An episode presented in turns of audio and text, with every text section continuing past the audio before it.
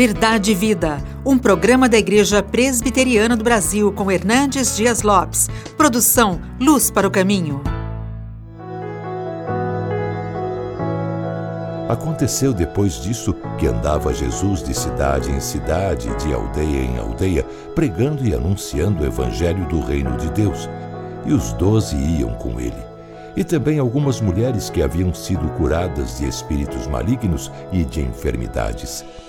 Maria, chamada Madalena, da qual saíram sete demônios. E Joana, mulher de Cusa, procurador de Herodes, Susana e muitas outras as quais lhe prestavam assistência com os seus bens. Bom, nós vamos tratar hoje de um assunto da mais alta importância que nós conversamos com você, que é a importância das mulheres ah, no reino de Deus. E vocês sabem que as mulheres, ao longo da história, estiveram nas, na vanguarda das grandes causas. E não foi diferente no ministério de Jesus Cristo e não tem sido diferente na, na igreja cristã ao longo destes 20 séculos de cristianismo. Mas hoje eu quero conversar um pouco com vocês ah, sobre este episódio de Lucas capítulo 8. Diz o texto que Jesus é, andava de cidade em cidade, de aldeia em aldeia, pregando e anunciando o evangelho do reino de Deus e os doze discípulos iam com ele.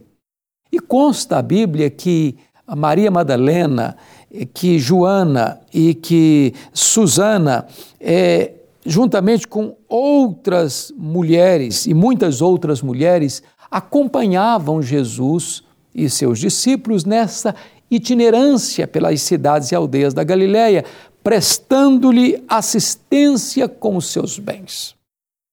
Chama a sua atenção para isso. Note vocês que havia mais de 200 pequenas cidades na Galiléia naquela época. E Jesus ia de cidade em cidade, de aldeia em aldeia. E essas mulheres, algumas delas curadas por Jesus, outras libertas por Jesus e muitas outras, iam acompanhando Jesus, assistindo a Jesus com seus bens. Olha bem essa logística. Jesus mais doze, discípulos treze três mulheres citadas pelo nome: Maria Madalena, Joana e Susana, 16, mas muitas outras, eu não sei quantas são muitas outras, talvez aí 30, 40 pessoas. Cidade em cidade, não tinha hotel, não tinha pensão, não tinha é, hospedaria, a logística da hospedagem, a logística da alimentação, e elas acompanhando Jesus de cidade em cidade, de aldeia em aldeia. Olha que coisa maravilhosa, Jesus, que podia fazer milagres todo dia para suprir suas próprias necessidades, nunca o fez. Ele aceitou a ajuda, a cooperação, a assistência financeira dessas mulheres, que patrocinaram financeiramente o seu trabalho itinerante de pregação do Evangelho, do Evangelho do Reino. Jesus falou para seus discípulos e para essas mulheres que ele subiria para Jerusalém para ser preso, para ser crucificado, para ressuscitar o terceiro dia. Quando Jesus sobe para Jerusalém, para a festa da Páscoa, mesmo essas mulheres sabendo que Jesus seria preso e crucificado, elas sobem com Jesus, elas não se acovardam. Quando Jesus foi crucificado, naquela sexta-feira, nove horas da manhã, Somente João está lá. Os outros discípulos se dispersaram. Mas aquelas mulheres estavam. Corajosamente, valentemente. Elas estavam presentes.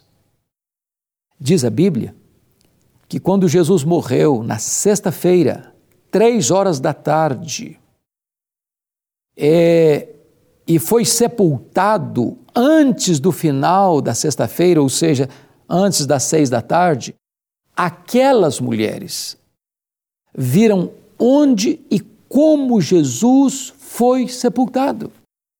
Não consta nem que João estivesse no sepultamento de Jesus, mas aquelas mulheres estavam presentes, vendo onde e como ele foi sepultado. Talvez você possa fazer algumas perguntas agora, porque quando terminou o sábado, sexta-feira, seis da tarde, elas então descansaram o sábado, e quando terminou o sábado, ou seja, sábado, 18 horas, 6 da tarde, elas correram para o mercado para comprar perfumes, especiarias, para ungir o corpo morto de Jesus. Elas que tinham honrado Jesus em vida, querem honrar Jesus na morte. Mas talvez você pergunte, mas por que fazer isso? É porque entre a morte de Cristo, sexta-feira, três da tarde, o sepultamento, sexta-feira, 18 horas, é muito pouco tempo para pedir permissão para Pilatos, para tirar o corpo da cruz, para limpar o corpo, para correr no mercado, comprar lençóis, comprar perfumes, para tirar o corpo dali, levar para o túmulo, fechar o túmulo. E elas, olhando tudo isso, pensaram: esse serviço não ficou bem feito. Vamos fazer melhor, vamos fazer bem feito. Elas que serviram a Cristo com seus bens em vida, querem também servir a Cristo mesmo depois de morto. Essas mulheres honraram a Cristo com os seus bens, com a sua vida, com o seu amor, com o seu testemunho. Essas mulheres foram as primeiras a ir no domingo de manhã ao túmulo de Jesus para honrá-lo. Quando chegam lá, a pedra está rolada, o túmulo está aberto, entrar o túmulo está vazio, e quando elas estão saindo do túmulo, são as primeiras a receber a visita angelical, perguntando para elas: que vocês vieram fazer aqui? Procurar entre os mortos aquele que está vivo. Ele não está mais aqui, não. Ele ressuscitou. Aquelas mulheres foram as primeiras testemunhas da ressurreição de Cristo. Aquelas mulheres foram as primeiras pessoas a verem o Cristo ressurreto. Aquelas mulheres foram as primeiras a levarem a gloriosa mensagem da ressurreição do Senhor Jesus Cristo, inclusive para os próprios discípulos de Jesus que não acreditaram aquelas mulheres estavam presentes na ascensão de Cristo. Aquelas mulheres retornaram com os discípulos para o cenáculo para orar dez dias, aguardando o cumprimento da promessa do Pai, o derramamento do Espírito Santo.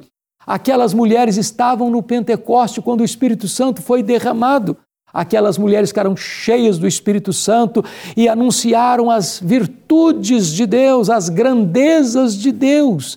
Aquelas mulheres estavam participando dos momentos cruciais da história do cristianismo. Eu quero dizer para você, mulher, que as mulheres sempre foram pessoas de vanguarda na família, na igreja, na sociedade e no reino de Deus. Louvado seja Deus por isso, por esta importante contribuição para a família, para a igreja e para a sociedade, a contribuição das mulheres.